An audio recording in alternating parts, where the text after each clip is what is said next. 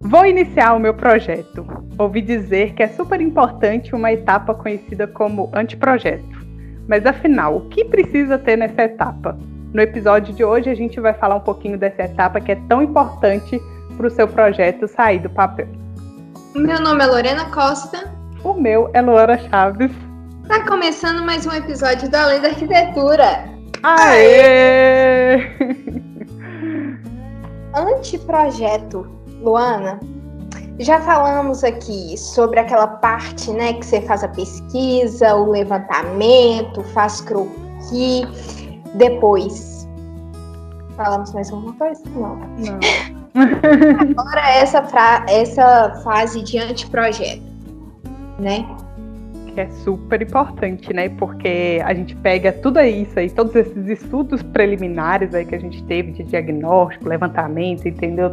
O terreno, a iluminação, e é no anteprojeto que a gente vai pegar tudo isso e colocar realmente no papel ali, tentar desenvolver um melhor projeto para que no futuro, né, a gente consiga construir. Parte aí, discutir o que é anteprojeto.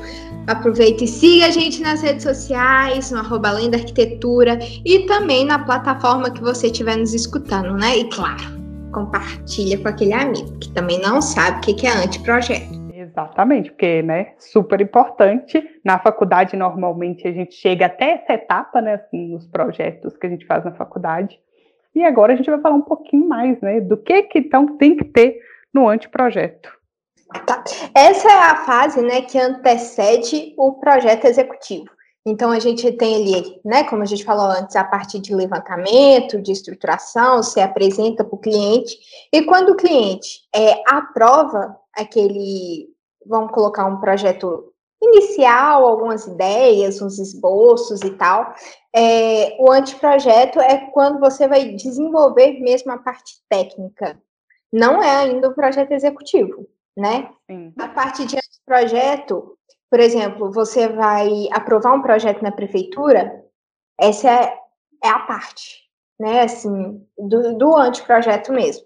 Uhum. E é nessa parte ali que a gente vai ter, né, a planta de, é, do, de todos os ambientes, já também ali com planta de cobertura, né? E, por exemplo, se você está ali fazendo um, um projeto, por exemplo, de interiores, enfim, você já fez essa parte preliminar, esse estudo preliminar com algumas maquetes e tudo mais, é nessa hora que você vem ali para para a planta e, por exemplo, vai mostrar, sei lá, os pontos de tomadas aonde que vai ter para você mostrar para o cliente, tipo assim, você pensou em ter um interruptor perto da cabeceira e um interruptor perto da porta. Então é o anteprojeto ali que vai entender se aí esses pontos que é importantes mesmo, enfim, para que aí no futuro, no projeto executivo, já esteja mais fechadinho o projeto para, né, funcionar realmente. Quando você termina aí de fazer, né, o, o anteprojeto, é ele que você envia para começar a desenvolver os projetos preliminares, para depois fazer toda a compatibilização e sim é, começar mesmo um projeto executivo. Aí tem mais algumas coisas que você acrescenta a esse projeto, né? Sim. Então, é, a gente até falou é, não sei se foi no podcast que a gente comentou sobre briefing, que a gente fala essa parte de levantamento e tal.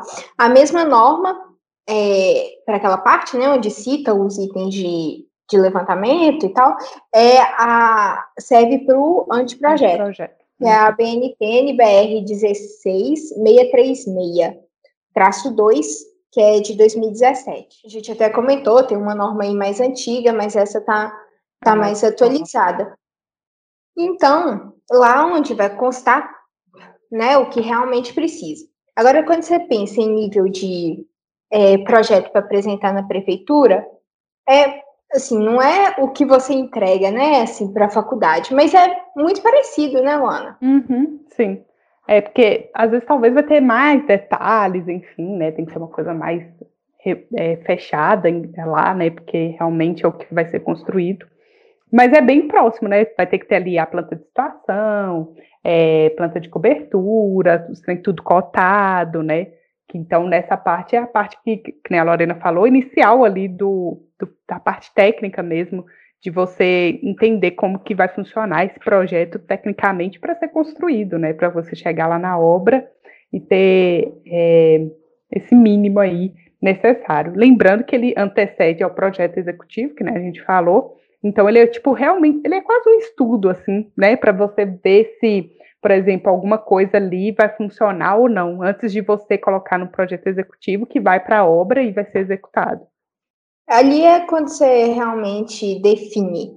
É, aqui vai ser porcelanato, aqui vai ser uma coisa, e depois vem entrando mais e mais detalhes, né? Vai tendo essa compatibilização para realmente executar.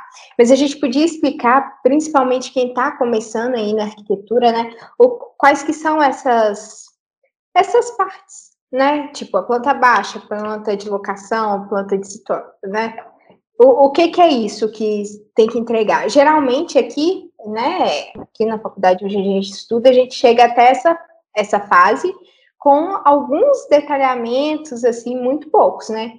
Que é talvez ali um, um detalhamento, um quadro esquadria, um, um, algum detalhamento de algum mobiliário que você criou, mas o que a gente tem que entregar mesmo no, no fim dos projetos é isso. Sim. Aqui na faculdade, né? É. e aí a gente normalmente inicia ali pela planta, né? Que é a planta ali do, do, do seu projeto, que ele é um corte horizontal, normalmente aí a um, um, um metro e cinquenta do piso, que aí a partir de tudo ali de baixo você consegue entender ali seu projeto, e você tem que considerar a questão das projeções, que a gente não pode esquecer, enfim, que aí é a parte mesmo técnica que você aprende é, no início aí da sua faculdade, né, de espessura de linha, enfim, de estar tá tudo ali, onde está a porta, e onde está a janela alta, onde está a janela com o peitoril um pouco mais baixo, é, as escadas, né, que a gente tem que fazer aquele corte, quando ela passa de 1 para de, de, um, de um para 50, né, aí ela já entra ali em projeção, enfim. É onde a gente não esquece da caixa d'água. É, aonde a gente não esquece da caixa d'água, exatamente. Aonde a gente faz aquela tabela também de portas e janelas, né, é, para entender ali com os códigos e tal. Então, é, a planta baixa, é, ela, ela também faz a gente entender um pouquinho do, do, fluxo, né, assim, de como que vai ser a integração entre cada ambiente, e então eu acho super importante, é, a planta baixa, para mim, eu considero um dos um dos desenhos assim mais importantes. Mas não dá para construir só com a planta baixa, né, Lorena? Não, porque a, a, planta baixa, mesmo que esteja ali indicada, por exemplo, a altura da janela, você não consegue ver realmente oh. como é essa janela, uhum. né? Então, aí que entra a parte dos cortes, que a gente tem um corte, geralmente dois, mas uhum. aí depende muito do tamanho do seu projeto e do que mesmo que você está projetando, né? Tem o corte longitudinal, o corte transversal. Aí a gente sempre prefere, né? Mesmo não gostando, mesmo sendo assim, se você pensar agora, quem está aí no BIM não tem é. tanta dificuldade com isso. Mas a gente que fazia desenho no AutoCAD, fazer corte de escada, corte né? De escada, nossa é terrível. A gente foge da escada, até um meme assim, né? Estuda de arquitetura fala: dois cortes, tem escada, a gente já não passa ali o corte para evitar pepinos. Mas é no corte que a gente vai entender essas alturas, né? Que a Lorena falou, por exemplo, peitoril, entender ali como que tá cada altura de cada coisa que você pensou. É, Sim, pé direito. Pé direito, é. Então, assim, é, uma é um, um desenho também super importante para a gente entender as questões das alturas, de como que que funciona ali o seu espaço. É. Então, corte na escada, corte né, no banheiro, passando pelo banheiro. Uhum. Nas áreas molhadas, né? Isso. É, depois, a gente tem ali, vamos pensar num diagrama de cobertura, uhum. qual que vai ser o tipo de cobertura que você vai usar para o seu projeto, né? Isso em caso de projeto arquitetônico mesmo. Porque projeto urbano Sim. você tem planta, você tem corte, mas se você não tem uma área coberta, você não tem uma planta de um, um, diagrama de cobertura. Então, é, no, na cobertura que você especifica qual o tipo de telha, né? A inclinação, ali onde que vai estar a caixa d'água, não esquecendo que a parede, né? O contorno da edificação ali, ele precisa estar é, em projeção e né, mostrando onde é que está a edificação e onde está o beiral. Sim. Que cada município ali é, tem a lei e tal, fala quanto do, do beiral, que é considerado área construída, quanto que não, uhum. né? É, porque é tem essas taxas, né, também.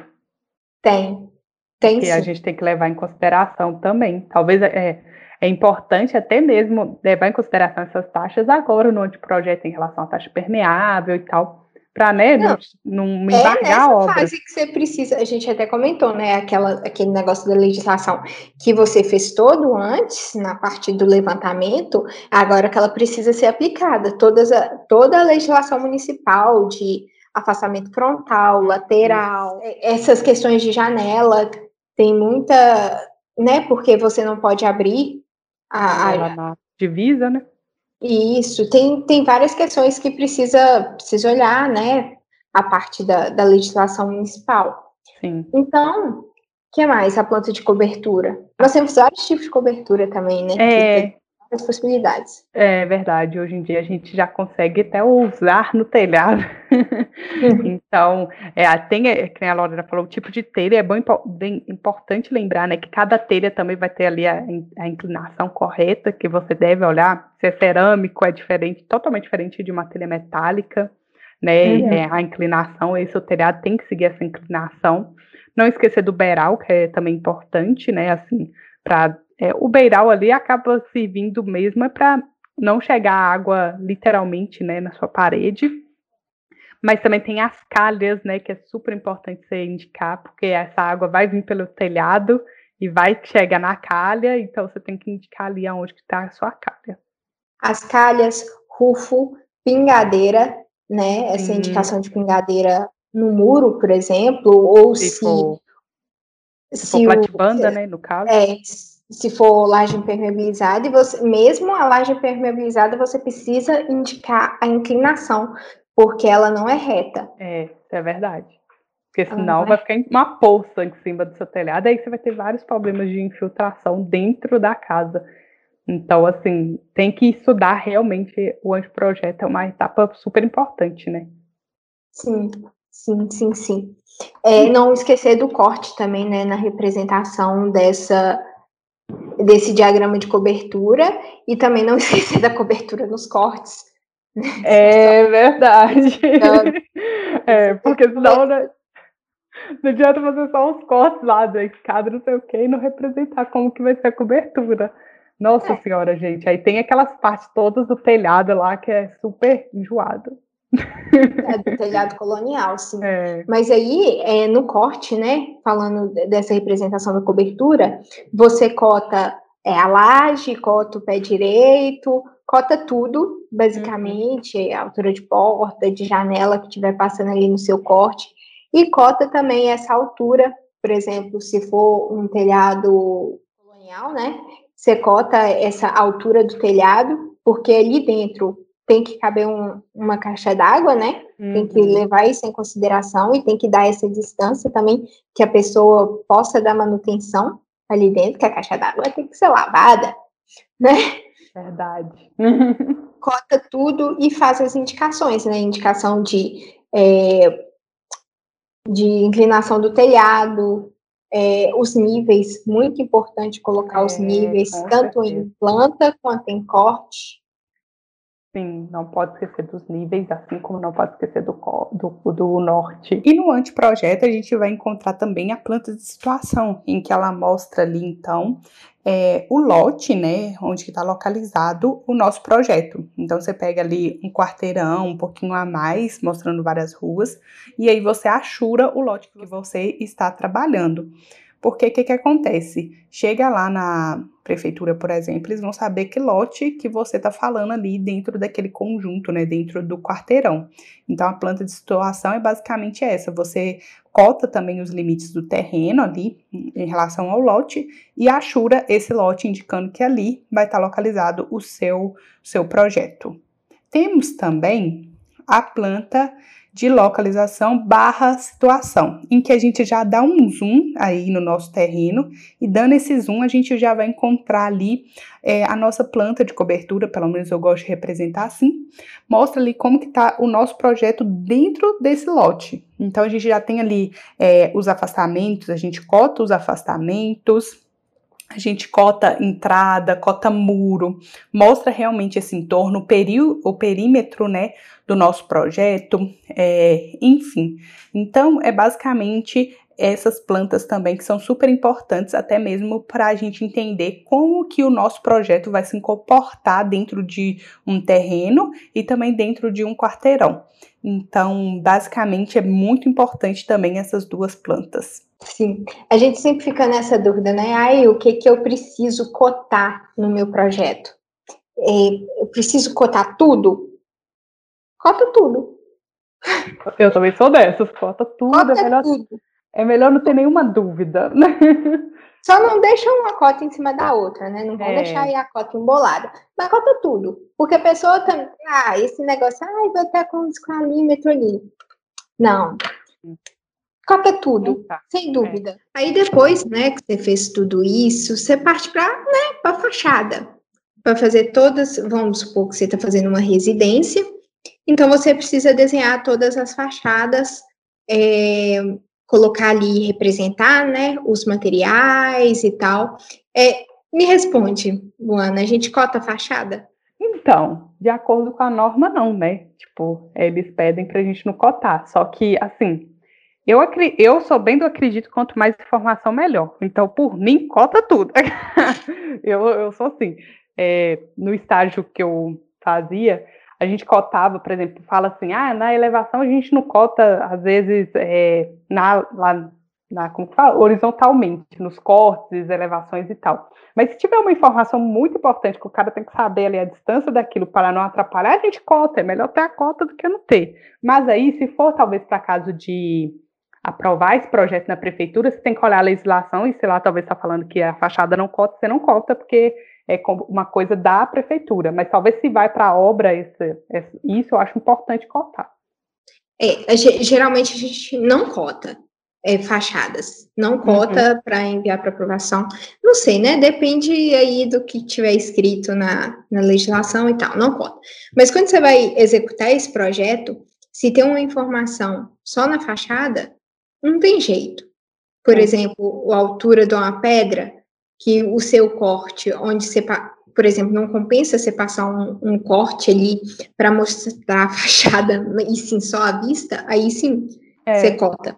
Por é, exemplo, e... em caso comercial aqui, pensando que tem uma placa ali do comércio. Essa placa talvez vai aparecer só na fachada, aí você não vai cortar, o cara não vai saber aonde que ele coloca a placa. É uma coisa que da minha cabeça nem faz sentido. Então, assim, você precisa, na minha cabeça, é, pra, você faz a parte lá legal, de acordo com a legislação, mas se isso for para a obra, todo cuidado é pouco, assim, então isso. tudo, né?